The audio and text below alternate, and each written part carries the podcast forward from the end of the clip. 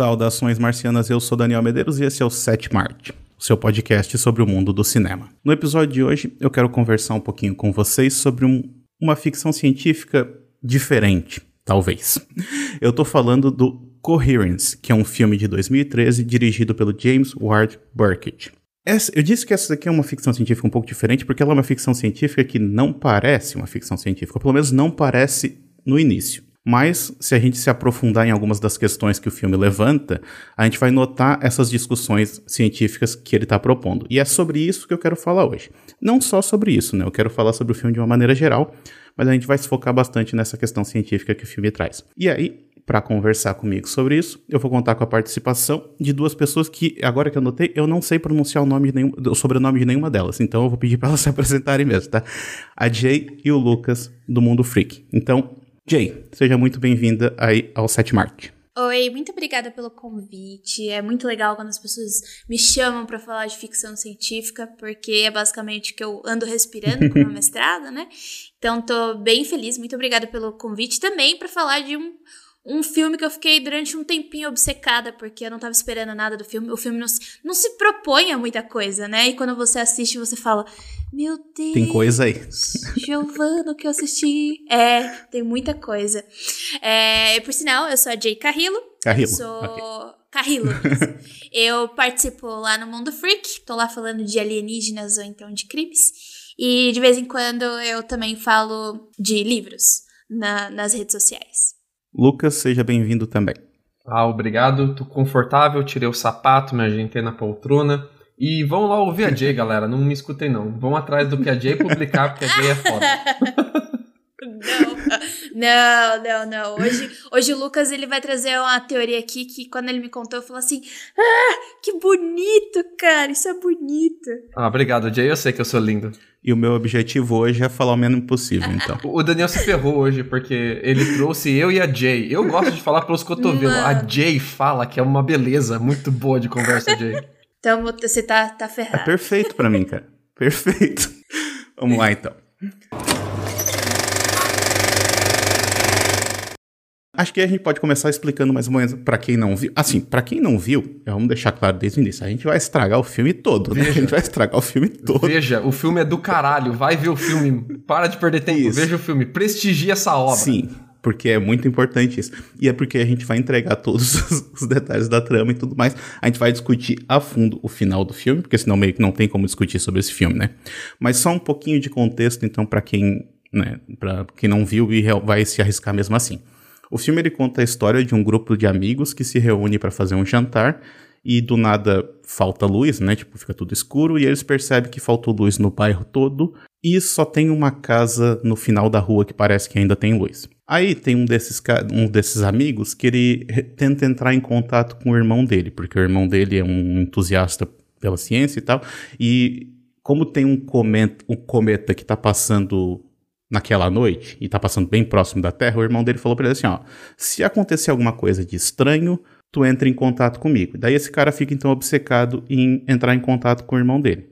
O irmão dele também falou para se acontecesse alguma coisa estranha não sair de casa, mas aparentemente essa essa dica ele resolveu não seguir. Ele vai junto com outro amigo, ele vai até aquela a casa, a outra casa na rua aonde tem luz e a partir daí as coisas começam a ficar bem estranhas. A gente vai entrar em mais detalhes sobre a trama à medida que o, que o, episódio avançar. Mas eu queria só saber, tipo, de vocês, uh, se vocês lembram quais foram as primeiras impressões que vocês tiveram, assim, da primeira vez que vocês viram esse filme. Esse filme, ele me deixou de boca aberta a primeira vez que eu vi ele, porque ele vai mudando e brincando com a sua expectativa durante o filme. Ele se apresenta como um filme de drama, talvez até de comédia, e ele vai aos poucos aumentando o nível de seriedade e mistério do filme, e brincando um pouco com outros gêneros também. E quanto mais eu via, mais eu queria ver. Eu, eu, fiquei ansioso junto com os personagens. Eu tava participando daquele jantar maluco que eles estavam tendo. Achei demais, demais a forma com que ele gravou o filme e a forma com que ele dirigiu a atuação de todo mundo. Ah, inclusive, não é muito difícil você ah, você ser um ator ou uma atriz quando você tá atuando como você mesmo, né? Que é o que a galera ali tava fazendo. Mas ficou muito bom e, e é interessante porque essa câmera em primeira pessoa que ele coloca durante amo, o filme. Eu amo, muito. É bom, bom demais, né? Como ele, ele não te coloca no ponto de vista dos personagens o tempo todo. Às vezes a câmera toma o ponto de vista literal de um dos personagens. Às vezes ela tá entre os personagens como se você, telespectador, estivesse participando do jantar, estivesse na casa, fosse um personagem. Você tá o tempo todo na altura da cabeça de um personagem, como se estivesse participando daquilo. E a câmera se mexe como se fosse você olhando para as pessoas enquanto elas estão falando. E isso te dá uma imersão no filme muito legal. Só que é um, é um risco, né? Ah, porque podia ter ficado muito ruim. Mas eu acho que faz parte da narrativa. Faz parte da narrativa, porque você não sabe quem você tá acompanhando. E quando você vai chegando no meio pro final do filme, você vai perceber que você não sabe mais quem é quem, qual é qual, onde você tá. E você não sabe mais qual é a realidade que você tá. Eu acho que essa câmera aí que você tá falando, ela é parte integrante da narrativa. Ela só não é uma escolha estética. Sim, sabe? sim, com certeza. E foi o primeiro motivo de eu ficar muito impressionado. E a minha primeira impressão foi: eu vou ter que sentar e ver isso daqui de novo. É o ideal, né? É isso. Eu acho. Eu acho que assisti esse filme umas boas quatro vezes. Eu fiquei um pouco, tipo, de primeira, sabe? Eu sentei e falei assim: Meu Deus, eu não entendi nada. Calma, que tem mais coisa aí. Eu preciso assistir. E agora vocês falando, eu não sei como eu, eu topei com esse filme. Ele é o tipo de filme que eu gosto. É, é um filme de baixo orçamento, que ele não se leva muito a sério no começo. Então você já vai assistir sem levar muito a sério mesmo, sem esperar muita coisa. Ele não tem tantas propostas assim. Ele não mira pro alto. E eu não sabia da história, eu não leio sinopse de filme. Geralmente os filmes ou as pessoas me indicam, ou eu acho o nome interessante e eu acabo assistindo. E eu lembro que eu assisti, acho que eu foi foi antes, foi logo quando saiu, então foi antes de eu entrar na faculdade. Então eu fiquei muito animada, né? Porque eram várias teorias que eu já gostava. Eu acho que depois que eu entrei na faculdade de física, deu uma brochada um pouco, né? Não aguento mais. Mas eu, quando assisti, eu fiquei muito, muito, muito animada. Eu lembro que eu vi, eu acho que foi algum vídeo, se não me engano, foi um vídeo do, do canal Pipoque Nankin, que é um canal que fala de quadrinhos e de cinema. E aí o cara indicou, e aí ele começou a Eu nunca tinha ouvido falar do, do filme. Ele começou a falar sobre o filme, eu parei o vídeo no meio e falei, tá, eu não quero saber mais do que isso, porque eu acho que um pouquinho que ele tinha falado era o suficiente.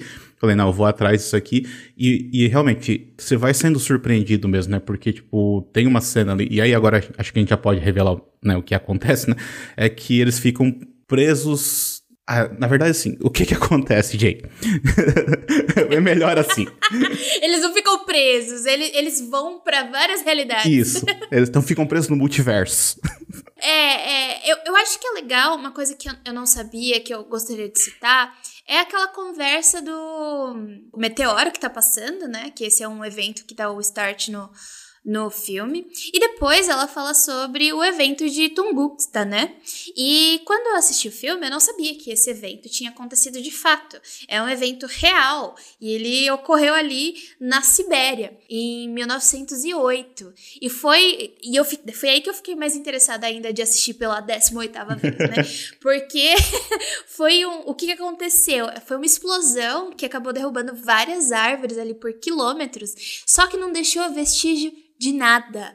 Não tinha detrito, não tinha, tipo, sinal de impacto de alguma coisa, né?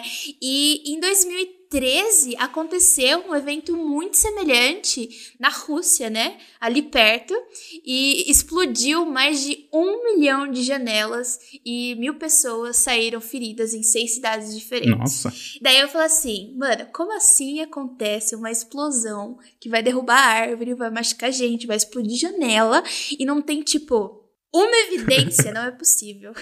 Daí, é, o que, que, os cientistas dizem e acreditam, né? Que esses dois eventos aí, eles aconteceram por conta da queda de um objeto celeste. Então, já tá fazendo aí o um paralelo com um objeto celeste que tá passando ali no uhum. filme, né? É um, é um meteoro, não é um meteoro, desculpa, é um cometa. Um que tá cometa, tá passando, é isso? Isso é um cometa. E daí, por causa dessa queda desse objeto, houve uma grande explosão. Mas, pô, caiu um bagulho. Um bagulho, assim, um treco, uma jagunça. um bagulho Como do assim céu. Gente... No filme a gente não tem uma grande explosão. O que a gente tem é que aquela, o quarteirão daquela casa se repete ao infinito, tal qual ladrilho. Sabe que ladrilho na casa da sua avó? Que se repete até o final? Então, é como se aquela mesma quadra fosse copiada ou tivessem cópias muito parecidas ou até mesmo idênticas dela mesma, e ao, ao sair daquela sua quadra, do, do, daquele seu quarteirão e entrar no próximo quarteirão, você está em uma cópia daquele seu quarteirão, idêntico ao, ao, ao, ao qual que você se originou. E você vai no próximo, ainda uma cópia daquele quarteirão. Como se todo o universo tivesse virado infinitas cópias do mesmo quarteirão. E esses personagens, sem saber disso, vão interagir com eles mesmos e com cópias muito parecidas com eles mesmos. E o que o filme deixa a entender no começo, que é muito legal, os personagens não estão entendendo o que está acontecendo, né? Mas aqui é muito bacana, uh, é que eles começam todos iguais. Todo, todos os quarteirões começam idênticos mas é conforme as interações entre eles vão ficando cada vez mais aleatórias, eles vão se diferenciando cada vez mais. No começo do filme parece que é tudo idêntico. Já no final do filme, cada quarteirão tá acontecendo uma loucura completamente diferente. É, só que quando eu assisti o filme, eu achei que era por causa desse evento, sabe? Tipo, ah, tá passando um meteoro, um, um cometa, e é, é, por isso que tá acontecendo tudo isso, sabe? E conforme a gente vai vendo o filme, não é por causa do cometa. E, e é por isso que eu achei, tipo, essa história de Tungusta interessante logo no começo, porque faz acreditar que é por causa de um evento que tá acontecendo.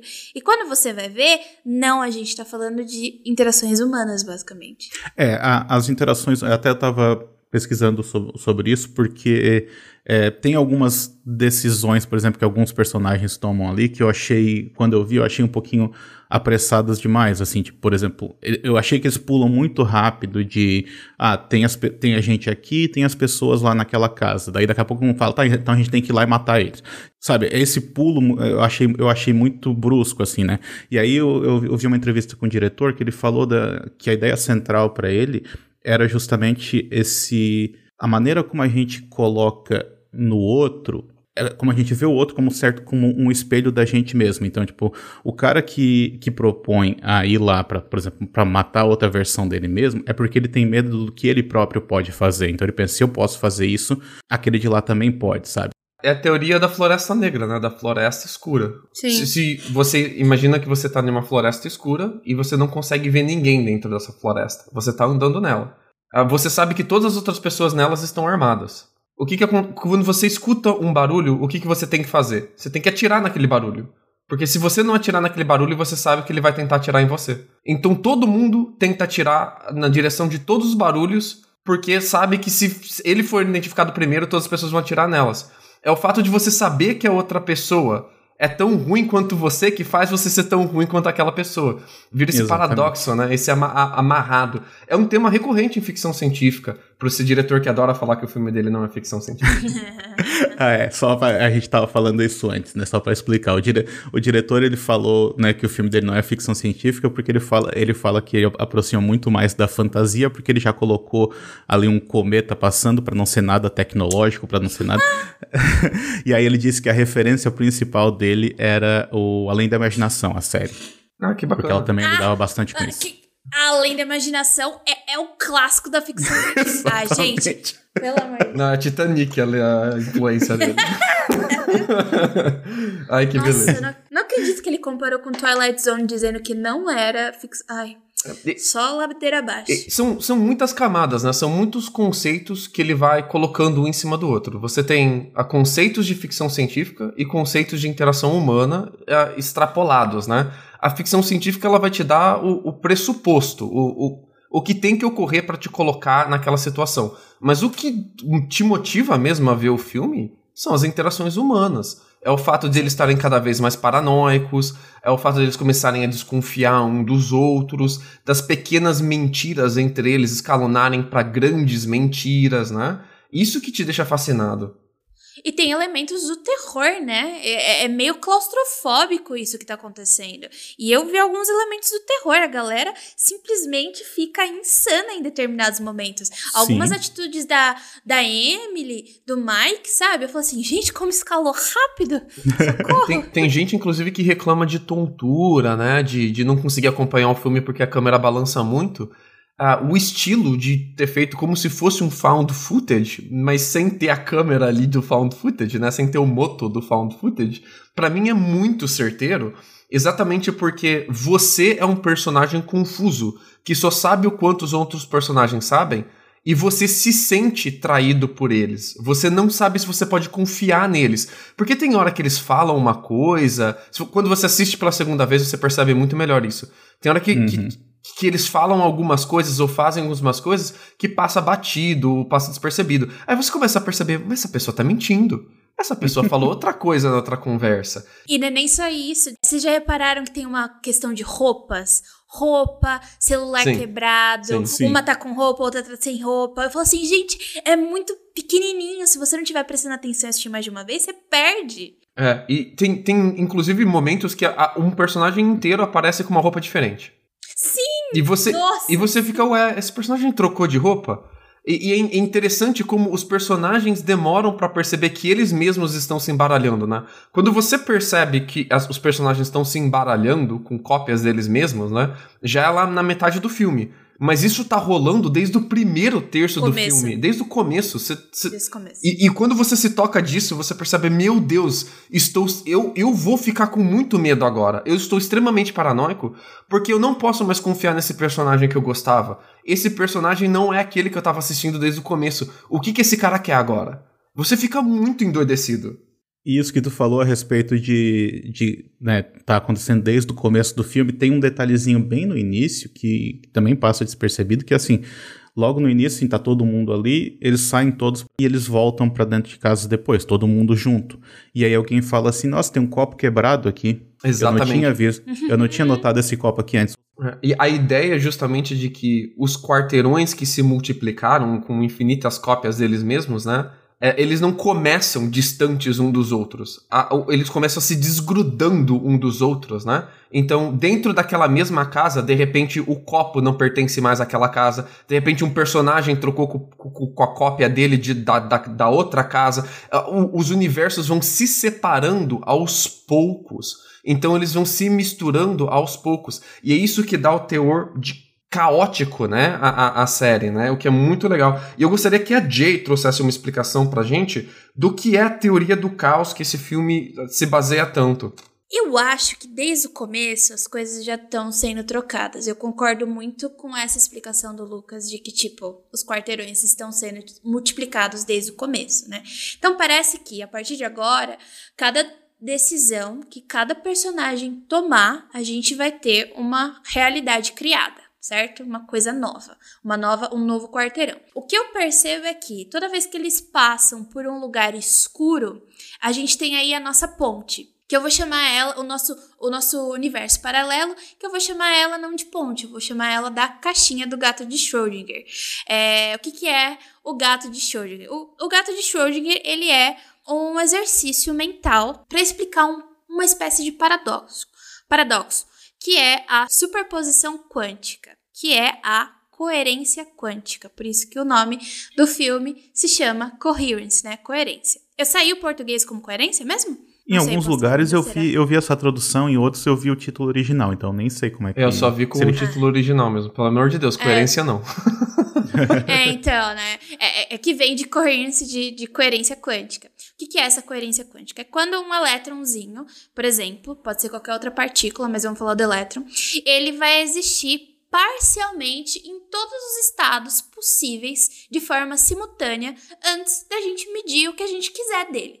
Então, é, a partir do momento que ele for medido ou observado, esse sistema aí ele vai se mostrar em um estado que a gente vai achar. E é por isso que, tipo, quando a gente fala do gato de Schrödinger, ele tá morto ou vivo, é porque você ainda não observou. Então, ele tá ali na superposição quântica, ele tá em estados que podem ser vários, entendeu? E que você só vai determinar ele quando você observar. Mas o que, que isso quer dizer de fato? É que existe um limite que é fundamental para a precisão de alguns pares de propriedades de uma partícula física. Então, a gente tem o nosso querido Heisenberg que estudou isso, né? A, o princípio da incerteza, e ele propôs que em um nível quântico, simultaneamente, quanto menor for a incerteza de uma medida, né? Escolhe uma medida aí, velocidade velocidade, momento, momento de inércia, qualquer coisa. Então, quando menor for a incerteza de uma medida da posição, por exemplo, de uma partícula, maior vai ser a incerteza do momento linear dela e vice-versa. E é aí que a gente vai ter a ideia de decoerência quântica, que é quando ela dá a aparência de um colapso de função de onda. Tudo isso que a gente está falando, aí a gente está falando de ondas, tá? Então a gente está falando das equações de ondas aí bem doidas. Mas a gente não precisa saber a matemática nem a só um pouquinho da física da coisa, né? Porque a gente está fazendo aí o exercício mental. Esse experimento ele também vai trazer à tona, que é muito debatido no filme, que é o questionamento quanto à natureza do observador, né? Da observação. A observação da mecânica quântica, ela vai decidir qual é o estado daquela partículazinha pequenininha. Então, se você abrir a caixa, você vai ver o seu gato morto ou vivo, né? Que vai ser o colapso da onda. Ela de fato vai se decidir o que ela é. E é ou não o responsável ali pela vida do ou a morte do nosso gatinho. Então, o que, que acontece na casa, né? Cada vez que uma nova decisão ela é tomada e alguém sai da casa e passa ali pela, pela aquela por, por, aquela escuridão, que é o nosso gatinho, nosso experimento do gato de Schrödinger, uma versão diferente da pessoa vai ser lançada em uma outra realidade que ela também vai possuir ramificações, entendeu? Então, tipo, as decisões e as indecisões dessa pessoa vai ser o nosso colapso, colapso de onda. Vai ser quando ela vai decidir. Mas é claro que, tipo, eu tô dando essa explicação pela explicação da física, né? É, esse é um do... O princípio da incerteza e o gato de Schrödinger, eles são muito utilizados na ficção científica. Tem um livro que se chama Matéria Escura, que ele usa o mesmo princípio, só que o cara consegue criar uma caixa que cada vez que ele decide uma coisa, a vida dele vai mudando. Então, tipo, ele toma algumas decisões e ele fica sem a filha, ele perde algumas coisas, tem uma parte que ele perde o braço porque ele foi para uma outra dimensão diferente, enfim. É bem utilizado, mas é, é, eu acho nesse filme mais legal porque é muito orgânico, né? Não são coisas absurdas, são pequenas decisões, literalmente quase um princípio da teoria do caos, onde coisas muito pequenas conforme o tempo for passando, então a grande essa medição aí for em um determinado tempo muito maior do que o normal, ela vai gerando coisas muito maiores. Eu posso tentar uh, ilustrar o que a Jay está falando de maneira visual? Vai lá. Ah, eu, eu, tinha muito problema de entender o que era a coerência e a decoerência quântica, né?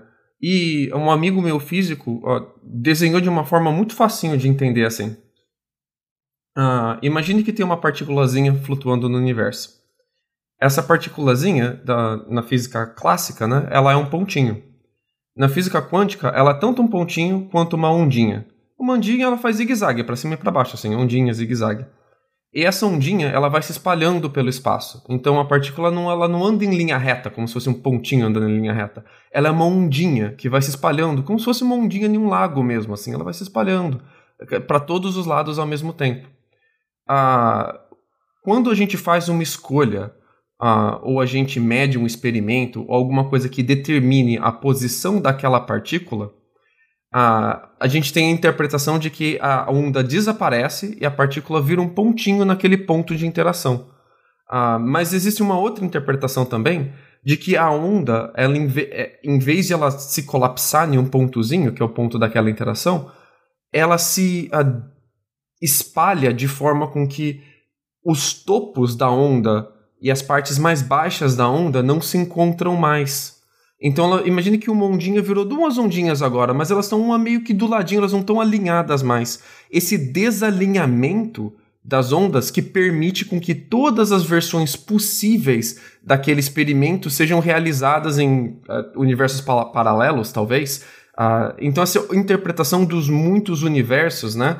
Onde todas as possibilidades acontecem ao mesmo tempo, é, elas acontecem no mesmo tempo e ao mesmo espaço. Só que como as ondas elas estão agora desalinhadas, elas acontecem simultaneamente no mesmo espaço sem interagir mais umas com as outras. As ondas elas só interagem entre si quando elas estão alinhadinhas. Então, decoerência é só o processo de desalinhamento dessas ondinhas. As ondinhas ficam desalinhadas e por isso cada uma das possibilidades, cada uma das ondinhas não interagem mais uma com as outras. E é isso que a gente vai vendo no filme, né? As, as pessoas e as escolhas delas vão aos poucos desalinhando elas e elas vão ficando cada vez menos coerentes. No filme elas vão ficando real, coerentes no sentido literal mesmo, que a gente usa nas conversas coloquiais, é, dando uma outra camada para a história, que é muito interessante, né? Que eu acho que essa que é a mágica, né? Você pegar uma teoria, hipóteses, exercícios mentais feitos na academia e fazer uma interpretação dessa na vida cotidiana, cara. Ele pegou um conceito físico, matemático, e ele falou assim: putz, e se realmente acontecer com a gente, entendeu? E se a gente se comportar dessa mesma forma? Então, é essa. O cara fala que. Ai, tô meio bolada que ele falou que não é ficção científica, sendo que ele fez um trabalho excelente para divulgar isso que é tão difícil, né? É, eu, é. basicamente, quando você acaba sendo só cabeçudo e aprendendo isso com números. Cabeçudo. É, porque eu aprendi tudo isso que eu tô falando hoje. É, fazendo cálculo de conta, tá, gente? Eu só fui entender a parte teórica mesmo depois que eu tive que explicar. Porque uma coisa é você escrever e você vê que aquela conta dá certo, que faz sentido no, no coloquialismo matemático. Outra coisa é você explicar isso em palavras, né? Então, são duas coisas muito, muito diferentes. Você pegar isso e levar para um filme e entreter pessoas, para mim isso é mágica. Entendeu? Não. É, mas se você não gosta dessas explicações muito mirabolantes, tem uma muito mais facinho de entender que o filme se ateia muito uh, e de uma forma muito gostosinha de assistir. Que é a ideia de que uh, quando você está analisando um fenômeno que depende de muitas variáveis e as conexões entre essas muitas variáveis são complexas, qualquer pequena mudança no estado inicial desse fenômeno vai uh, escalonar exponencialmente em estados completamente diferentes no final desse fenômeno. Então, por exemplo, digamos que você coloque uma bolinha de gude em cima de um morrinho. E você deixa essa bolinha de gude rolar para fora do morrinho e ela rola para a esquerda. Se você tentar colocar a mesma bolinha de gude exatamente na mesma posição, do mesmo jeitinho, e tentar fazer ela rolar para a esquerda, a próxima vez, talvez ela até comece a rolar para a esquerda, mas daqui a pouco ela já rolou para a direita. Aí você tenta fazer de novo, ela rolou no meio. Aí você tenta fazer de novo, ela rolou mais, então pro, sua... mais ainda para a direita. Ou então se a força que você colocou na bolinha foi um pouquinho diferente do que da outra vez. Daí ela acaba Isso. indo para outro lugar. A... O, o, fenômeno, o fenômeno é o mesmo, né? Mas qualquer pequena mudança no estado inicial faz com que ao, o estado final seja completamente diferente. E quando você vê a evolução do estado inicial para o estado final, você percebe que as mudanças né, que, que diferenciam um, uma rodada do experimento para o outro, ou um universo para o outro, no caso do filme, um, elas vão crescendo exponencialmente. Então, os muitos universos do que o filme te mostra, eles começam muito parecidos. Os jantares são praticamente os mesmos. Mas conforme uma coisinha tá diferente em um universo do que é do outro, aquela pequena diferença do estado inicial vai gerar um final muito diferente para aquele quarteirão comparado com o quarteirão do lado, por exemplo. É, uma, um filme que faz isso muito bem é Corra Lula Corra. Se você for reparar, coisinhas pequenas que acontecem com ela, mais pra frente vão dar mudanças que, tipo, putz, mas aconteceu uma coisa tão pequena e já mudou, e é isso basicamente a teoria do caos. e, e, também, assim, é, tem uma coisa que o filme faz que, é, que é, é muito inteligente também, que ele vai te enganando, porque no começo, não sei se foi assim com vocês também, mas a gente tem a impressão de que só existem duas casas. Sim. Porque eles se referem à casa de lá e à casa daqui. Aí tá, beleza, então, né? Foi, as pessoas foram, foram até lá, daí daqui a pouco voltou outras que não são as mesmas que saíram, apesar de, né, aparentemente ser a mesma pessoa. Então, assim, não, é, digamos assim, é só ir lá, então, e trocar de novo, sabe? A pessoa, a pessoa, se ela não tá aqui, ela tá naquela outra casa. E aí tem uma hora que eles fazem um cálculo lá de quantas possibilidades, né, que, que poderiam haver e tal. E aí é que o negócio fica assustador mesmo, porque daí, tipo, acabou qualquer possibilidade de tu, de, tu, de fato retornar ao mundo de onde tu veio, né? Porque tu, tu tem ali, tu começa, a gente começa, dá para dizer que assim, começam esses cinco person oito personagens, né? Oito oito, né? No mesmo, na mes no mesmo lugar. Apesar de que eu já ouvi algumas teorias de que talvez eles já não comecem no mesmo lugar, porque tem dois que chegam depois. Então, poderia já não ser os dois gente, mesmo. eu contei. Vocês contaram? Eu contei. Eu, eu me perdi na conta das casas. E a única personagem que eu consegui contar até o final foi a Emily. Eu consegui A contar. protagonista, né? Isso, eu consegui contar quatro delas, pelo menos. Mas eu sei que tinha mais.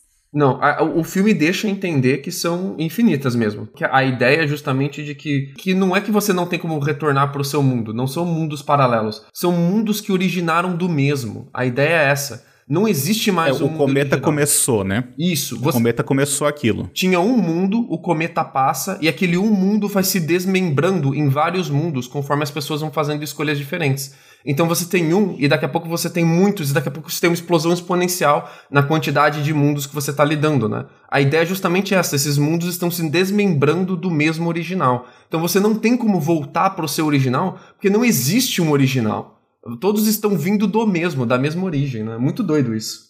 Mas assim, vocês concordam que a gente acompanha a mesma personagem do início ao fim, né? Sim, a, a, a mulher sim, sem dúvida. A, a mesma. Não. Não. eu não concordo. não eu concorda? Acho que, não, eu acho Eu- que tem eu- várias eu acho que é. A gente acompanha várias Pra Emilys. mim, para mim a gente, Eu não acho. para mim a gente acompanha a mesma. Não acho. eu Pra mim e pro diretor, tá só pra falar, mas o Ele diretor também falou? foda-se ele. Ele falou? Ah, eu não acho. Sim. Pra mim, eu, são quatro Emilys, eu consigo, tipo, diferenciar essas quatro Emilys e vira e mexe, e- ele entra entre duas. Porque, assim, pra mim, uma das Emilys, não sei se já pode falar, a, uma das Emilys percebe que é, várias dessas decisões vão tornar as pessoas ou bo- muito boas ou muito ruins, então as situações vão ficar ou boas ou ruins. E ela tá tentando procurar uma dessas casas da qual ela pode ser feliz pra sempre. Basicamente. Não, mas isso no final, né? É, Mas indo lá pro pra final. mim, ali no final é quando ela largou a mão mesmo, que ela viu que não ia ter o que fazer. Aí ela vai procurar alguma coisa melhor pra ela. Mas até Mas eu então, não acho que seja a a gente mesma tava Emily. acompanhando ela. Eu não acho que seja a mesma Porque assim, porque dentro da lógica do filme, assim, quando é que ocorre essa troca, digamos, essa passagem? É quando passa por aquele lugar ali escuro que ele, que ele fala, né? Aquele lugar mais escuro. Então é na rua, não é dentro de casa. Quando eles estão dentro de casa, eles continuam sendo as mesmas pessoas. É quando Daquela eles saem casa? e passam. Daquela casa? Não, sim, mas é quando eles saem e quando eles passam por esse local escuro. Tá, pra mim É já que, é mudou que, de é M. que ele. Não, mas é que tá, não mudou de M, mudou de mundo. Então, você, você, É a, não, a mesma personagem que. você não sabe se a gente tá tratando dos mesmos É. personagens. A parada é essa. E, É e o, o filme brinca com essas expectativas. Em alguns momentos, eu achava também que eram diferentes Emilys. Mas uma parada que ela fala bem no começo do filme.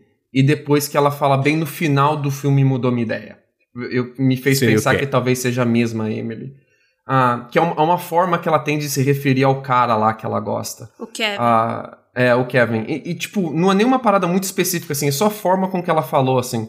E me fez pensar que eh, talvez o filme tenha brincado com as minhas expectativas, mas no final é a mesma, assim. Por isso que eu fiquei pensando que é a mesma. Mas um- uma das É, brincadeiras do filme é justamente quando você passa pela escuridão, você não sabe se as pessoas que você tá assistindo do outro lado da escuridão são os mesmos personagens que É, você estava então. assistindo no começo. Exato, porque pra mim é isso. Não, mas Passou do pela outro lado- escuridão, já era, cara. Ah, não, não, pra, pra, mim, é, pra mim é assim, tipo, quem atravessou a escuridão continua sendo a mesma pessoa. Eles usam a, a eu acho que eles usam em certo momento a lógica da, da roleta russa, sabe? É como se, digamos assim, digamos que eles sejam a, bala que tá saindo de um lugar, foi colocado ali, foi dada uma roleta russa, eh, foi dada a girada ali e foi atirado para outro lugar. Então, tipo assim, a bala continua sendo a mesma, mas ela vai parar em outro lugar, Sim, sim. entende? Não, Mas, é, Então, tipo, é eu, um- não, eu não tô dizendo que a pessoa em si mudou. Eu tô dizendo que você passou a acompanhar outras pessoas sem ter percebido, sacou?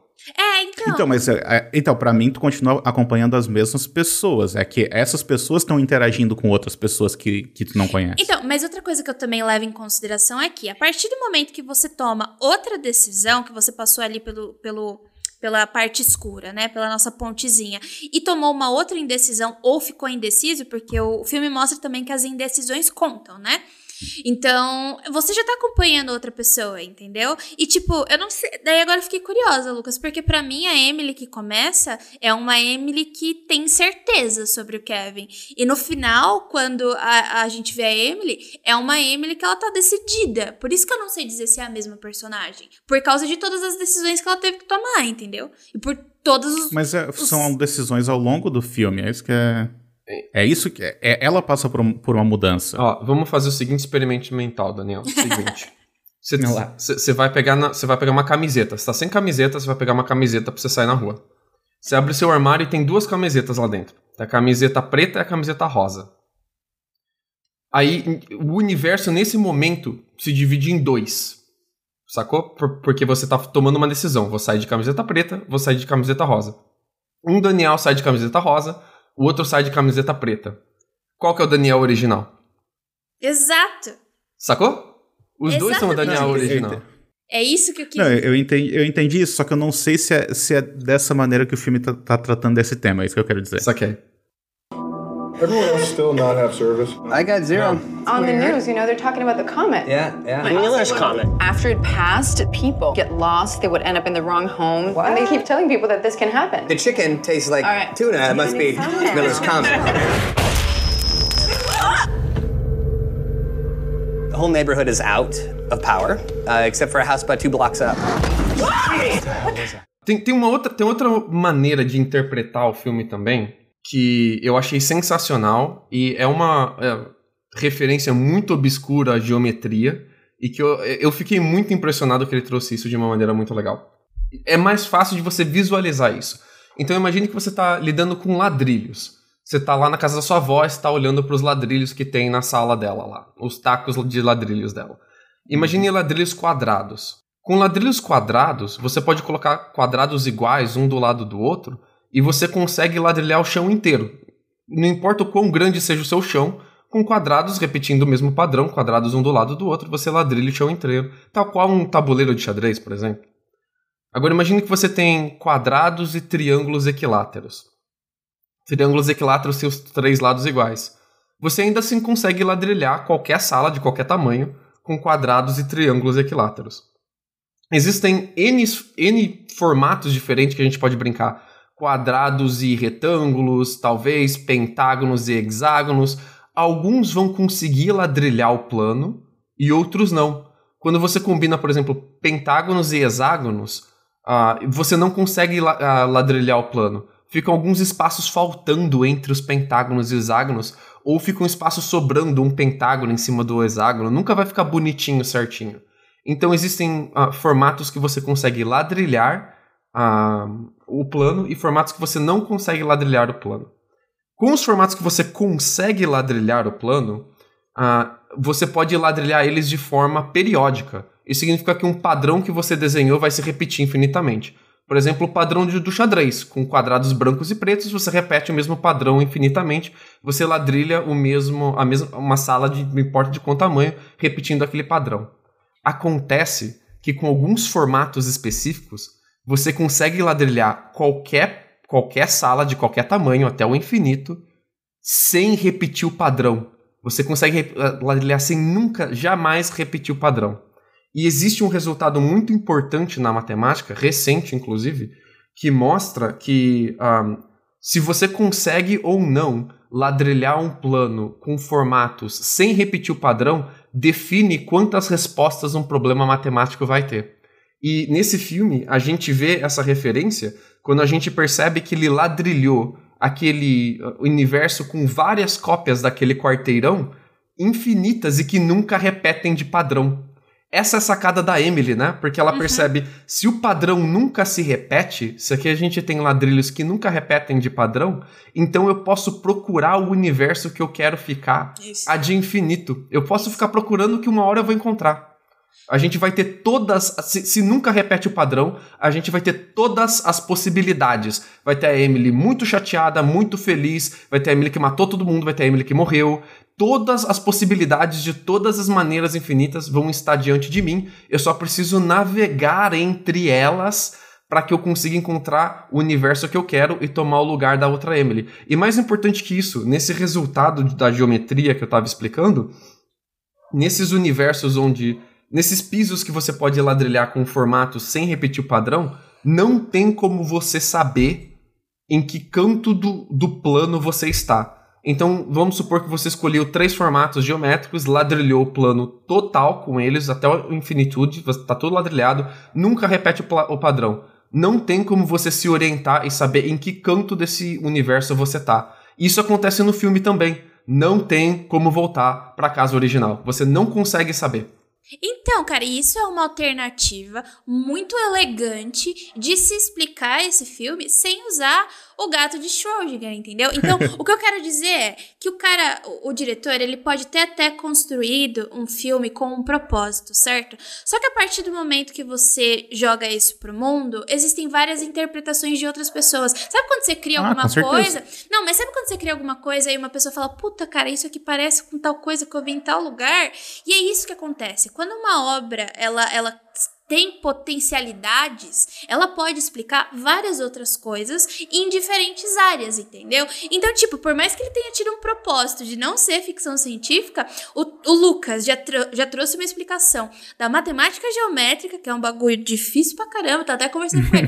Gente, eu sei muito pouco dessa parte de, de, de matemática geométrica, porque é muito difícil, ainda mais que usa muita lógica, né? E eu sei mais falar de física, que é a minha área. Só que quando ele me contou essa, essa explicação que ele também via, eu falei assim, mano, isso é, isso é muito elegante, isso é muito bonito. Inclusive, pra mim, o filme patina bastante quando ele saca um livro e tenta ser explícito quanto à parte científica dele. Pra Ah, mim, ali, eu, eu achei não aquilo. precisava, não É. precisava. Eu achava mais legal sem aquilo, né? Ficar mais aberto ainda, né? E é uma, uma explicação que tá, não, é- não tá nem no livro, né? Tá nas anotações que o cara fez dentro do livro, assim, É. não era nem o assunto É. do livro. Então, tipo assim, aí é justamente o livro que o cara esqueceu ali na casa deles e tal. Tipo, é bem... E, e parece que ele para o filme pra fazer isso, né? Tem todo um desenvolvimento, tem todo um diálogo cheio de conflitos escondidos, um diálogo de cartas marcadas, que, né, que um sabe o que o outro quer, mas não quer dar a entender que sabe. Um diálogo super interessante que tá acontecendo. Ele para o diálogo, abre o livro, explica o filme e volta. Cara, não Mas precisa. eu acho que é muito receio, né? É muito receio de tipo, gente, eu tenho essa história na cabeça, eu acho essa história legal, queria contar essa história pra vocês, mas será que se eu não der explicação, vocês não vão, tipo, achar que é que é um, não ter fidelidade? Uma pessoa que faz muito pouco disso, que eu gosto muito, é o Yorgos Lanthimos, né? O grego. Ele tem uma ideia, ele quer falar sobre alguma coisa, em Dente Canino, ele claramente quer falar sobre linguagem. Ele tem uma ideia sobre linguagem. Só que, tipo, Ele não te explica nada. Ele, te, joga naquele, explica. ele te joga naquele Ele te joga naquele mundo, né? É, E, e vai, se vira. E daí existem várias interpretações. Eu já ouvi várias interpretações. Então, pra mim, aquele, aquele filme, ele é um grande potencial de várias interpretações, entendeu? Então, tipo, eu não sei se adianta a gente debater se aquela Emily é a Emily desde o começo. Talvez não seja, cara, porque ela passou por tanta coisa que desde ali do começo que ela tava incerta, talvez ela não esteja mais incerta agora depois de tudo que aconteceu, entendeu? Então são várias potencialidades de novo, que hoje eu tô usando potencialidades, né? Vo- Voltando um pouco pra parte humana do filme, eu gosto muito que você falou isso, Jay, porque essa é uma das grandes discussões que o filme levanta, né? É aquela questionamento filosófico de quem é você. O que eu sou? Ah, eu sou as minhas memórias? Eu sou as minhas escolhas?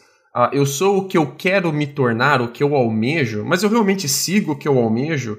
Ah, eu, eu sou a minha moralidade, né? As minhas escolhas de acordo com aquilo que eu acho ruim, ruim não, mal ou bom. E esse filme ele levanta essas perguntas, né? E ele vai explorando, especialmente na Emily, o que é ser uma pessoa. E a- a Emily ela vai tomar depois uma decisão que claramente vai contra a moralidade dela para se tornar uma pessoa que ela já não é, que ela almeja ser, mas que ela jamais vai ser, justamente porque ela escolhe ser aquela pessoa. Olha que legal esse, olha que legal esse paradoxo. Ela quer ser aquela Emily do bem, na, na casa que tá tudo legal, na, naquele universo onde tá tudo, tudo bom, onde a moralidade é, é good, mas ao matar aquela Emily para tomar o lugar dela, ela escolhe não se tornar aquilo. Ela vai ser aquilo de falsidade. Ela tem que ser o, an- o, o anti aquilo para fingir ser aquilo, né? Ela tá matando aquela Emily boazinha, legal e tal, no sentido literal, realmente matando ela, mas também no sentido figurado, porque ela faz uma escolha que mata ó, no caráter dela, na, na identidade própria dela, aquela Emily boazinha. Ela nunca vai ser a Emily boazinha, agora ela é a Emily assassina, né? Olha que, que maneiro isso. Essa É um personagem fazendo literal e filosófico ao mesmo tempo. O Homem Duplicado fala um pouco disso, né? Então, ele abriu uma porta, uma possibilidade para debater o existencialismo que é o ser humano, né? As decisões que ele toma e as consequências que vão trazer a partir dessas decisões. O que me, me, impressiona muito é o quanto que o filme traz de, de conteúdo assim, combinando com a maneira como ele foi feito, porque o filme não tinha roteiro. Ele é feito quase que inteiramente no improviso. Nenhum daqueles diálogos, ou pelo menos a grande maioria deles, não, não, não tinha sido escrito. E os atores, eles não sabiam o andamento da história. É orgânico. Eles recebiam pequenas informações a respeito dos seus personagens e do direcionamento que, que eles iam ter naquele, naquele dia. O filme foi feito, tipo, em cinco noites, assim, foi algo bem rápido e com uma equipe mínima, né? E daí o que acontece? O diretor, ele tinha essa ideia e ele sabia aonde que ele queria chegar, né? Então ele sabia mais ou menos o, o caminho que seria seguido. Só que os atores não sabiam. Então ele dava o mínimo de informação para eles, tipo assim, ó, aqui tu vai, tu vai ter que falar sobre esse assunto, né? E aí o, o ator ia lá e improvisava. E o filme todo foi feito assim. Então, muito disso que a gente tá, que tá sendo discutido aqui surgiu de improviso, sabe? Surgiu do que os próprios atores trouxeram pro, pro filme. Isso é muito impressionante. Não só a galera está improvisando, mas eles estão realmente confusos. E é engraçado porque, como a maioria dos, dos atores tem o mesmo nome de personagem que é o nome real deles, né? A Beth, o nome dela é Elizabeth. Uh, o Hugo é Hugh. A Lauren é Laurie. O, o um, a Emily é Em. Então, em alguns momentos, quando alguém chama, ou Hey Hugh, o cara vira como se alguém tivesse chamado ele mesmo. Você percebe que pegou no, no calo pessoal do ator. É muito legal isso. E é essa questão que a gente mencionou antes, assim, de, ah, da, da câmera na mão e tudo mais, né? Tipo, de, desse, desse sentimento que essa câmera traz, é, é muito também por causa de, de condição de produção, sabe? Porque ele, eles não tinham como fazer de outra maneira, porque tinha sei lá, duas pessoas no set, tinha o diretor de fotografia mais o, o diretor, e eles, eles mesmos estavam operando a câmera, e eles falaram, e ele falou para os atores que, olha, vocês vão, vocês fazem o que vocês quiserem, vocês vão para onde vocês quiserem, e a gente vai seguindo vocês. Então era a câmera na mão e a, e a imagem tremida era o que, era o que dava para fazer, porque é, se o ator resolveu se levantar e ir para a cozinha, ele tinha que ir correndo atrás, porque ele não tinha planejado isso, sabe? Então ele dá esse sentimento de uma certa autenticidade pro filme. E não só isso, né? Mas, tipo, esse extremo realismo ele acaba tornando mais impressionante quando a ficção científica de fato chega, sabe? Porque não parece que estás acompanhando isso. Parece que estás acompanhando outra coisa no início do filme, assim, quando tu vê aqueles personagens ali só conversando e tal, parece ser um outro filme. Eu lembro que a primeira vez que eu vi, assim, foi extremamente impactante quando, quando o cara volta da, casa, da outra casa e fala assim, então, o que que tu viu lá? Aí eu vi uma casa e tinha uma mesa de jantar para oito pessoas e tal. Tipo, você, eu vi a mesma, eu vi a gente, sabe? Eu vi versões de nós mesmos. Aí tu vê, ah, tá, é sobre isso que esse filme tá falando. Porque até então, assim, vendo assim, é, tipo, buscando referências do, do, do, cinema mesmo, né? Parece coisa ali de, de filme do, do Casavetes, por exemplo, que são, são esses, esses pessoal assim, que investiam num realismo pesado e que tratava de histórias mundanas, que tratava de dramas pessoais, sabe? Não de ficção científica. Então isso é muito é, acaba sendo muito mais é, ampliando assim esse sentimento que o filme traz, sabe? Eu, eu gostei demais disso. E, e, ele tem uma maneira de te explicar quem são esses personagens sem ser explícito muito legal, né? Que os filmes normalmente eles têm nos primeiros cinco minutos dele praticamente um videoclipe hoje em dia onde ele te, te, explica quem é o personagem, qual a situação de vida dele, com uma musiquinha tocando de fundo, e ele, ah, isso daqui é um dentista, ele vai pro, no consultório dele às 8 da manhã todo dia, ele tem dois filhos e uma esposa. Aí mostra a esposa fazendo café da manhã para ele, ó, oh, como ele ama a esposa, mas nem tudo é bom nesse casamento. Esse, esse filme não. Você tá numa mesa de jantar, você não entende no início qual é o contexto mais ou menos do jantar, você vai descobrindo aos poucos com o diálogo. Você não sabe muito bem o histórico dessas relações, mas você vai descobrindo através da forma com que os personagens vão conversando. Ah, por exemplo, a minha esposa, quando tava vendo o filme, ela olhou para uma das personagens e falou: Essa mulher quer comer o marido da amiga. É, é, é, sensacional, cara. Eu amo filme assim. Ele não, te, ele não precisa te explicar nada. Ele tem uma história. Ele fala: olha, você não precisa saber muito bem desse, desse, da narrativa de cada um. Eu tenho uma história para contar e eles estão nessa história, entendeu? Você não precisa saber tudo deles. E daí, Isso. você vai especulando mesmo, né? Você vai, vai vendo as interações e é como se fosse no dia a dia. Você não sabe as intenções das pessoas, né? Você, você não sabe direito quem elas são, como é a Quais são suas intenções, Jay? Hum, como é o dia a dia na intimidade dela, se ela é uma pessoa má, se ela é uma pessoa boa, entendeu? Eu acho que isso é sensacional. Você não, não precisa me dar tudo mastigado. Eu consigo analisar essas coisas. Mas é uma coisa que eu fiquei me questionando, principalmente da, da, segunda vez que eu vi o filme, porque da primeira vez que eu vi, né, tu vai acompanhando essa história, tu vai sendo surpreendido o tempo todo e, né, e tu vai junto com eles. Mas na segunda vez, eu fiquei me questionando assim, tá, a, a partir do momento que eles perceberam que, olha, existe existe esse, sei lá, esse multiverso aí que, que foi criado a partir da passagem do cometa existe essas infinitas, esses infinitos outros mundos e possibilidades e tal. E uma das coisas que eles falam no filme é isso vai acabar depois que o cometa passar. Esses universos eles vão, digamos assim, vão continuar existindo, mas separados, não mais interligados como eles estão agora. Essa, essa é a explicação que o filme dá pra gente. Por que não simplesmente esperar aquela porra passar, então? Pra que ir lá tentar se matar, sabe? Tipo, isso, eu fiquei me questionando isso o tempo todo, porque para mim não fazia sentido. Se eu tivesse nessa situação, eu queria saber de vocês também. Eu simplesmente ficaria lá sentado esperando passar, porque tinha, tipo assim, tu tem, tu tem todos os conflitos que surgiram ali e tudo mais, mas eles surgiram a partir daquele momento, sabe? Tipo, não é que esses mundos existiam antes e daí eles, né, simplesmente se encontraram agora, não. Eles passaram a existir a partir desse momento. Então, cara, só espera que daqui a pouco vai resolver sozinho, sabe? Pra, que, pra que complicar? Eu tenho uma, uma contra, contra-argumentação. Vai lá. Tivemos a pandemia, certo? Hum. As pessoas poderiam esperar em casas, em, ca em suas casas, até a, a, a, pandemia passar? Poderiam. Elas esperaram? Não. É isso, cara.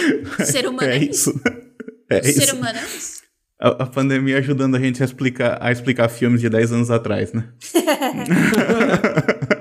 Tem uma frase em inglês que é assim: hindsight is 2020, que todo mundo tem uma visão perfeita quando olha para trás, né? quando, quando você chega no final do filme e você olha para trás, realmente parece que não faz sentido. Mas se você vai parando para observar como esses conflitos foram se desenvolvendo, você percebe que todos eles crescem a partir de desconfianças e incertezas. Desconfianças em relação ah, a si próprio, não em relação ao outro, né? Isso, isso. Quando, é quando os personagens percebem que os outros são eles mesmos que o bicho uhum. pega. Que eles, que eles percebem, puta, eu sei o quem eu sou, mas eu não sei até que ponto eu sou capaz de chegar. E eu acho que é, é muito de, do personagem explorar quem é ele mesmo, né?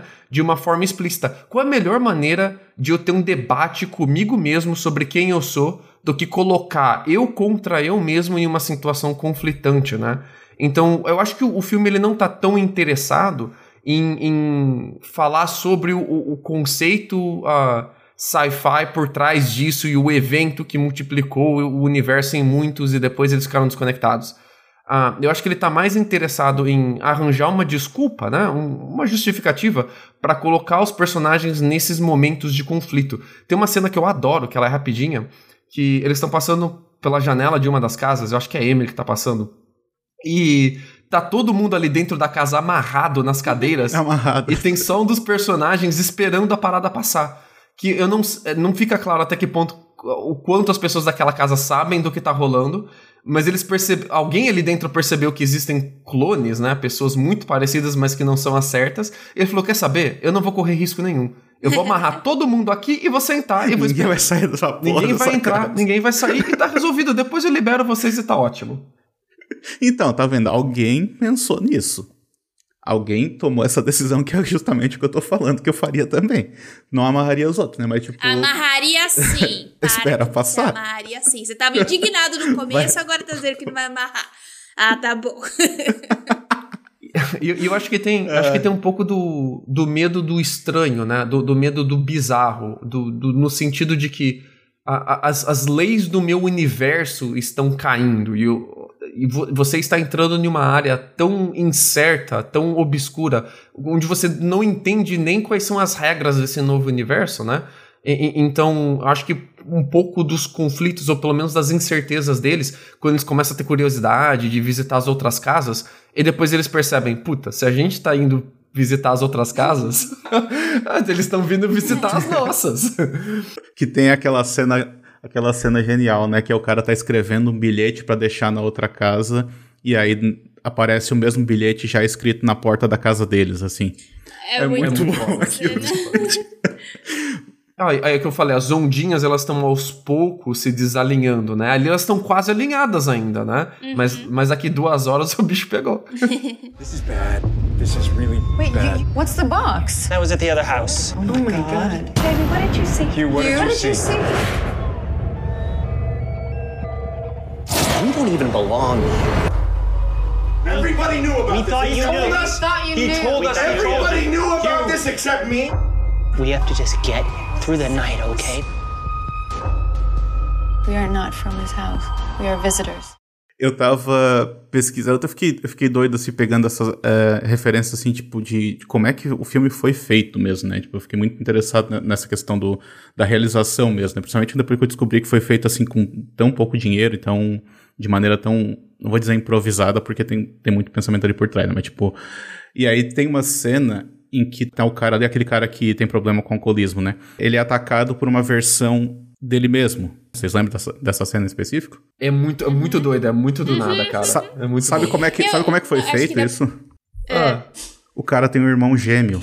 Ah, você tá brincando, ah, que foda. Não brinca comigo, que da hora, velho. Nossa, melhor solução que ele encontrou. O irmão Eu Jimmy juro- deve ter adorado fazer essa cena. Ô, eu juro que quando eu assisti essa cena, eu comecei a teorizar sobre doppelganger, sabe?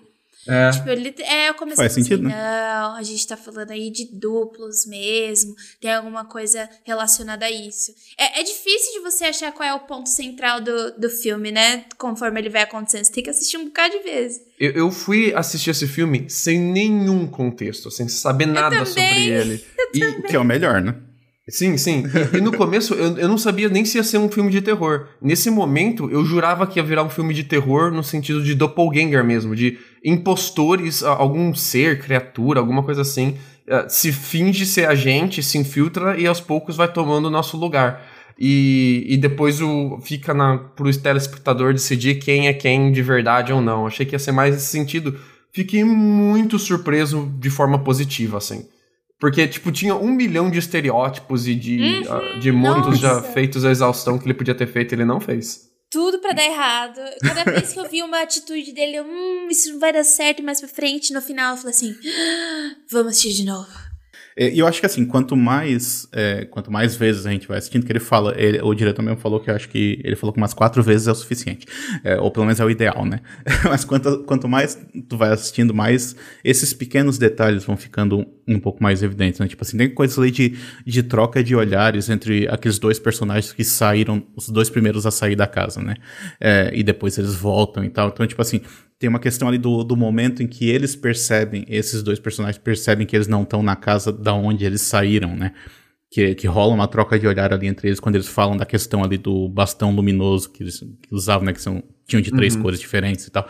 Então, assim, são coisinhas pequenas, assim, sabe? Que, que vão engrandecendo o filme à medida que tu vai revendo ele. Vou falar aqui um filme que também faz a mesma coisa que fez bem antes, que quase 10 anos antes que ele, foi Primer, né? Só que Primer, ele é um hard sci-fi. O Primer é, mais sensacional, pesado. né? É, mas daí é a mesma coisa, são coisas pequenas pra você entender quais, quem é quem, qual realidade é qual, né? Porque a gente tá ali literalmente falando de uma máquina do tempo que eles criaram. Uhum.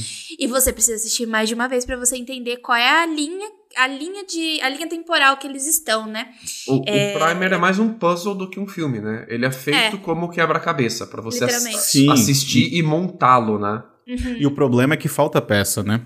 Ah, no- excelente. Ó, No caso do, no caso do Primer, ele tem toda uma, tem toda uma subtrama ali envolvendo um, uma inimizade que eles têm com uma outra pessoa e tu nunca vê essa outra pessoa, mas que na verdade isso serve de motivação pra eles voltarem no tempo. Tipo, porra, não- tu nem conhece a pessoa, sabe? Então, tipo assim, uma coisa é ser um quebra-cabeça, uma outra coisa é tirar umas peças e, tipo, E- falar, se vira. Imagina o ranço pra você inventar uma máquina do tempo e voltar no tempo pra ir ter um conflito com essa pessoa. O tamanho da. In... Caralho.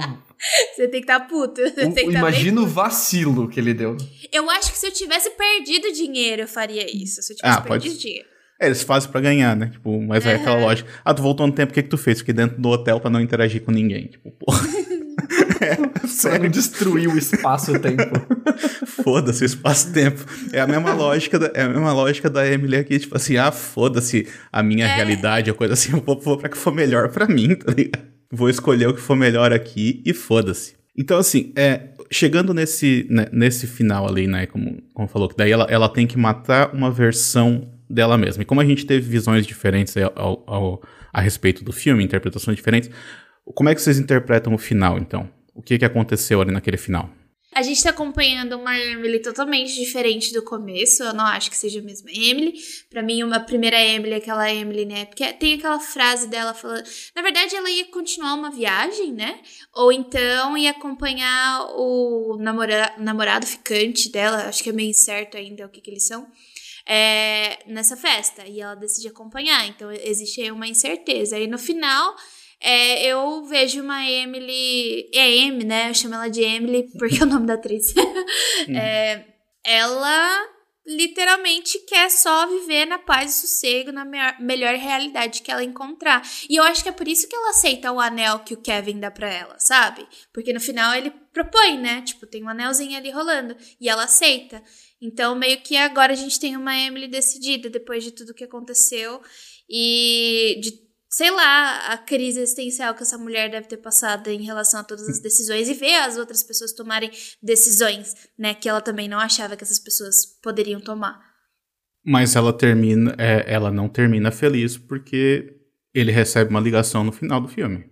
É, não, ela não termina feliz, Ah, tá. mas é ela, eu acho que ela é uma Emily mais certa. Antes ela era É, eu, concordo incerta. contigo que ela começa em dúvida e ela, e ela termina decidida. Falando de desenvolvimento de, de personagem. Isso, pra mim, é o caminho. É, é é a jornada do herói, caminho do, do personagem, sabe? É tipo a, a maneira como ele vai enfrentando desafios ao longo da narrativa pra poder eh, vencer os seus medos e vencer aquilo que tava te segurando pra trás. Porque toda a trajetória da- daquela personagem é isso. Ela tinha medo de tomar decisões e por causa disso ela perdia oportunidades. Foi assim com a questão da dança dela lá, que ela não queria ser a substituta da outra, daí acabou indo, essa função foi pra outra pessoa e essa pessoa acabou ficando famosa, sabe? Então, tipo assim, ela- e aí ela tem medo, por exemplo, de tomar, de ir viajar com, com o, o namorado, né? Porque ele quer que ela largue tudo pra ir ficar com ele lá no Vietnã durante alguns meses, uma coisa assim, ela não sabe se ela tá pronta pra isso, porque é um grande, é uma grande mudança, tipo assim, no relacionamento deles que ela ainda não tá tão certa. E o fato dela terminar o filme mais centrada pra mim é, digamos assim, é o caminho que ela percorreu ao longo do filme todo pra chegar naquele ponto mais decidida, sabe? Como que ela foi afetada por todas as experiências que ela teve. Por isso que eu defendo que é, que é a mesma personagem, sabe? Não tô falando que. É tipo assim, eu acho que o filme abre possibilidades, é- e isso é que é mais legal, é que a gente pode, cada um ler de uma maneira diferente. Eu li dessa maneira, sabe? Ela passou por tudo isso pra chegar naquele ponto. Só que aí, tipo, não existe um final feliz, porque ela não conseguiu matar a outra, né? E a outra acabou telefonando ali pro, pro, pro cara ali, e aí estragou-se tudo. Aí agora tem duas. Lembra que no começo do filme ela conta uma história de um. De, De uma mulher que matou o marido. É, que falou assim, ah, é, chamou a polícia porque tinha um cara lá, tinha, é, ela falou assim, esse aqui não é meu marido, eu matei meu marido na noite anterior. O que acontece com ela seria o oposto, né? Tipo, o cara, é, no dia seguinte vai ter duas dela, então. Ao meu ver, acabou assim. Como é que foi a tua, a tua percepção, Lucas? Eu acho que o final da Emily ele coloca tudo em perspectiva metafórica. É, é toda uma armação ali do diretor para fazer uma metáfora sobre a Emily explorando, ou Amy explorando quem ela é. O diretor parece tomar uma posição com esse filme, de que você é as suas decisões e as suas indecisões. Não que Ah, certeza. você se resume só a isso, né? Mas ele tá explorando. Você é aquilo que você decide e aquilo que você não decide, né? E é- a Amy, ela é um personagem que. Ela não é só que ela é indecisa. Ela não sabe direito quem ela é. E você percebe isso pelo diálogo, a forma com que ela se relaciona com os outros personagens que não é o cara. Tem hora que ela tenta se fazer de um jeito, tem hora que ela tenta se fazer de outro, né? Ela é mutável. Ela... Tipo, a gente não sabe de verdade quem a gente quer, né? Eu acho que isso, quem a gente quer ser, eu acho que isso dialoga também muito com o público, né? Porque é, são questionamentos que ela tem, ela acaba sendo um pouco fluida de não saber quem ela é, então se comporta de formas diferentes. Mas quem é que sabe de verdade quem a gente é, né? É difícil, você vai interagindo, você vai achando. É o que eu sempre falo quando a gente vai pra escola. Quando a gente vai pra escola, a gente também vai pra socializar, a gente vai pra pertencer. hum, que grupo que eu pertenço? Qual é o grupo que eu faço parte? É, e é a, Dos hominídeos. é a jornada da Emily, né? A jornada da, da heroína aí. Junto com os desovinianos, junto com os neandertais. Ah, mas é, eu, eu acho que quando ela tenta matar outra personagem, é uma metáfora para ela finalmente tomar uma decisão. E a decisão não é, não é só a quem o, o, que eu quero, mas quem eu sou. Ela mata a, a, o quem ela não quer ser, né? Eu não. E é engraçado porque ela faz isso tentando ser algo que ela não é. Uh, e, e, essa metáfora é muito legal, de, de você não poder forçar ser quem você não é, né? Porque você vai acabar. Uh. Você vai acabar matando aquilo que você não é na tentativa de ser aquilo que você não é. E eu achei isso muito maravilhoso, a forma com que foi apresentado, assim, muito legal. Aquela cena que ela vai explorando casa por casa me fez sentir como se fosse ela explorando várias versões dela mesma, é, pensando na minha cabeça, se eu, se eu sair com esse cara, como é que vai ser? Se não sai com aquele outro cara, como é que vai ser? Imaginando esses quem ela é e o que ela quer. Achei uma forma explícita, visual. O filme é isso, filme é mostrar com, com, com cenas, com ações, com escolhas, né? Não, não os filmes apelam muito para mostrar as coisas por diálogo. E eu adoro que esse filme, apesar de ser recheado, praticamente só diálogo, ele mostra muito com escolhas. E eu achei, eu achei o final, assim, muito sensacional.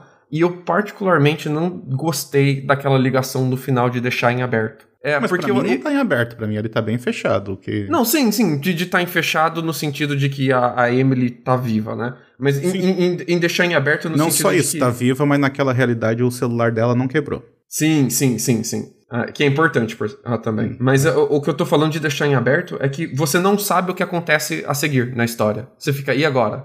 Uhum. Tipo, aquela, aquela história não acabou ali, né? Você fica com essa sensação porque eu achei a metáfora muito fechada, muito bem construída. Eu achei que ele podia ter dado um ponto final. Acabou aqui, é isso. Você viu a, a transformação da Amy em uma pessoa indecisa para finalmente ela entender quem ela é a, por meio das escolhas dela. E aquele, aquele momento ali eu achei, hum, é esse diretor tentando fazer um segundo filme. não, mas ele já falou que não tem interesse. Ele até falou que se alguém quiser fazer, fica à vontade, mas ele não vai, tá ligado? mas bom, seria, que bom, que bom. mas seria interessante ver o, sei lá, meia hora depois daquela ligação, o que, que aconteceu, né? Tipo, tentando explicar pra polícia o que que... Ah, tipo... todo, todo, todas aquelas pessoas ali vão ficar azucrinadas em todos os universos que foram criados, né? Todas elas vão ter essa marca para sempre. Mas o filme não é sobre isso, não é sobre o trauma do evento do, do, do, cometa, né? O filme é sobre escolhas e as escolhas elas foram feitas. Você tem um ponto final para a jornada dela. Eu não, não entendi porque o diretor quis deixar um ponto aberto na história, no sentido de que a gente não sabe o que vai acontecer em seguida, uh, sendo que a história do personagem ficou extremamente bem amarrada, de forma rara que a gente vê hoje em dia no cinema. uh, então, para mim, assim, adorei o final e achei que o diretor só, só colocou um pezinho demais ali, mas não estraga o filme de nenhuma maneira.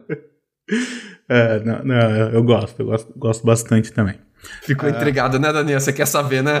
Eu quero saber o que acontece. Eu quero saber, tipo assim, eu fico imaginando, tipo, por exemplo, sabe? É, porque a outra lá levou, levou uma pancada na cabeça, né? Outra versão dela mesma. Então eu fico imaginando, tipo assim, as duas sentadas uma do lado da outra. Uma com uma faixa na cabeça, tá ligado? E a outra do lado e tentando explicar exatamente que. Pra polícia, tentando explicar exatamente o que aconteceu ali, tá ligado? Como é que tem duas, duas versões da mesma pessoa, tipo, de frente, né? Explica É uma pro... situação muito inexplicável. Você não sabe nem como a polícia vai lidar com isso, porque teoricamente as duas são a mesma pessoa. E aí?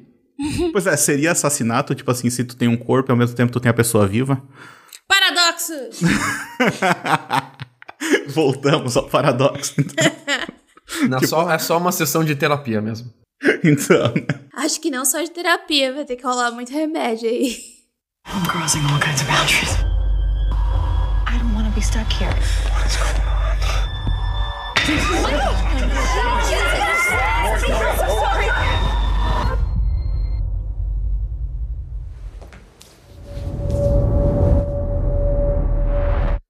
A gente já vai. Acho que estamos chegando aqui ao final. Só quero compartilhar uma última informação de bastidores aqui que eu achei muito interessante. Que assim, eu falei que eles filmaram tudo em cinco noites, né? E, o que é muito rápido. Eles filmaram, filmaram em cinco noites e eles ah, filmaram em, é, em sequência, o que também é uma coisa que não se faz normalmente.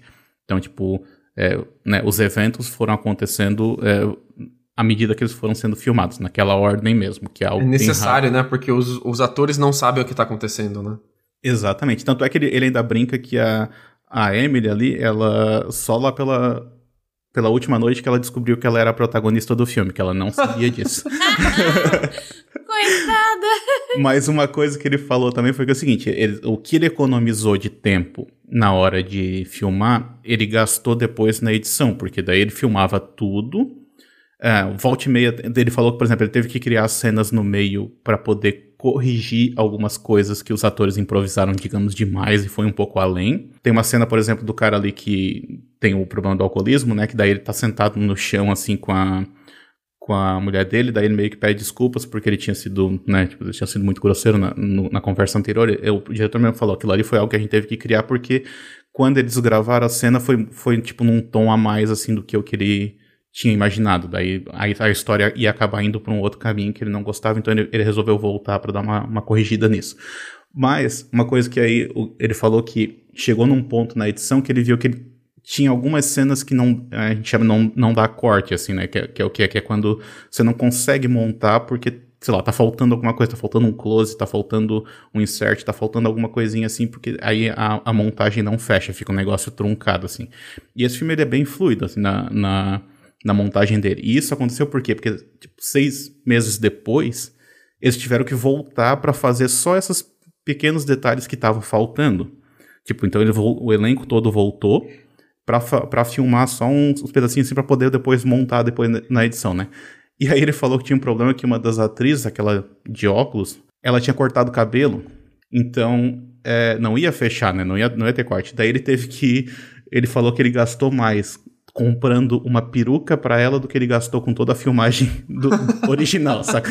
Porque ele teve que pegar uma peruca. caro, cara. Peruca é Ele caro. falou, que, ele falou que foi 8 mil a peruca. Ele falou, Ah, mas aí ele garoteou, né? Porque tem umas lace baratinhas, né? Só falar então, comigo, mas ele falou que ele falou que peruca barata tem, tem cara de peruca. Não, amigo. E peruca tem cara tem laces- cara Não, amigo. Tem umas laces que Aí dá pra foi. disfarçar assim, pelo amor de Ah, eu já tava editando o bagulho de longe, nem ia dar pra ver direito. Ó, mas a gente não nota isso, então acho que foi um investimento bem, bem feito, assim. Tipo, porque ele falou que tem, tem, tem cenas assim que é, é questão de filmou ela aqui, ela falou alguma coisa, foi pra, né, pra outra coisa, voltou, quando voltou pra ela já era esse, esse novo take e tu não nota a diferença. Então, gastou, né, E, gastou e ali, ficou, mas ficou muito bem feito as edições que ele fez, porque assim, Foram muito boas. jamais teria percebido. E eu não sabia dessa informação. Não sabia que, tipo, foi feito em poucos dias assim. Eu sabia que tinham Ah, na um casa do diretor, budget, né? Mas só, é, eu só sabia disso. Eu não sabia que tinha feito em pouco tempo. Eu sabia que tinha sido orçamento baixo e que a- a- o filme tem cara de um orçamento ok, né? Não, não, não é uma alta produção.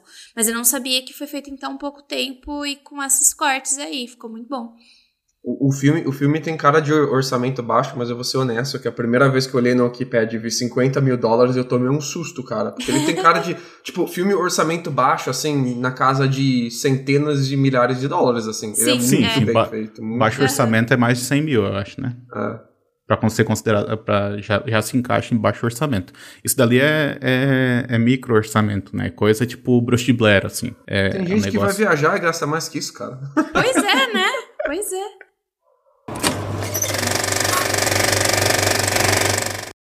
Bom, eu acho que é isso, então acho que já deu pra ter uma, uma noção do que que trata esse filme aqui. Não sei se a gente elucidou algumas questões ou a gente só criou novas questões na cabeça das pessoas, mas também não importa, né? Porque eu acho que esse filme aqui, ele não, ele não tá buscando nenhuma resposta fácil, nenhuma resposta única. Então, se a gente deixou mais dúvidas aí na cabeça de vocês, serviu. Acho que foi, foi um bom uso do nosso tempo e do de vocês também. Então eu queria agradecer aqui meus convidados, queria agradecer o Lucas, muito obrigado por ter participado aí, espero que tu volte aí mais vezes pra gente poder conversar sobre outros filmes também. Nhoi. E Jay, também muito obrigado. Vou querer conversar contigo também mais vezes para poder trazer esse teu conhecimento científico aí também, né? conhecimento científico de, você- de vocês dois aqui para a discussão, porque vocês, não sei se vocês repararam quando eles começaram a falar de ciência e quando, quando colocou matemática no meio, eu falei, meu Deus, eu não vou ter como contribuir em nada para isso, tá ligado? De nerd pra caralho, esse papo de maluco aí que não, não vai a lugar nenhum. Eu vou falar mas- só sobre o filme mesmo, porque porra. É que a coisa que a gente fica mais feliz é quando a gente acha uma, uma obra de arte, né? Porque isso é arte, né, gente? É imprescindível. O ser humano não vive sem arte. E quando a gente pode falar das coisas que só fica pro, pra gente na academia e vem um cara desse, cria uma arte dessas da qual a gente pode debater, conversar, falar um pouco mais, cara, a gente pira, de verdade. Eu, pelo menos, piro. É, quando saiu é, Interestelar, eu era a propagadora da palavra de Nola, entendeu? Tipo, Nola já tá chato, já chega, né, Nola? Bora fazer filmes, uns filmes mais curtinhos, pelo amor de Deus. Poder Mas do amor era- ali, né? É, não, eu sou apaixonada. Aquele livro virou. Aquele livro, o filme virou é, uma das minhas aulas de astronomia que eu dou pro, pro, pro, pra prefeitura aqui de Campinas. De tão obcecada que eu fiquei. Então, muito obrigada pelo convite. Desculpa, tipo, a- as minhas. Não, é, que isso. minha parte mais tecnicista, mas eu acho que, que foi. Não, foi ótimo. Então é isso. Até mais então, gente. Tchau, tchau.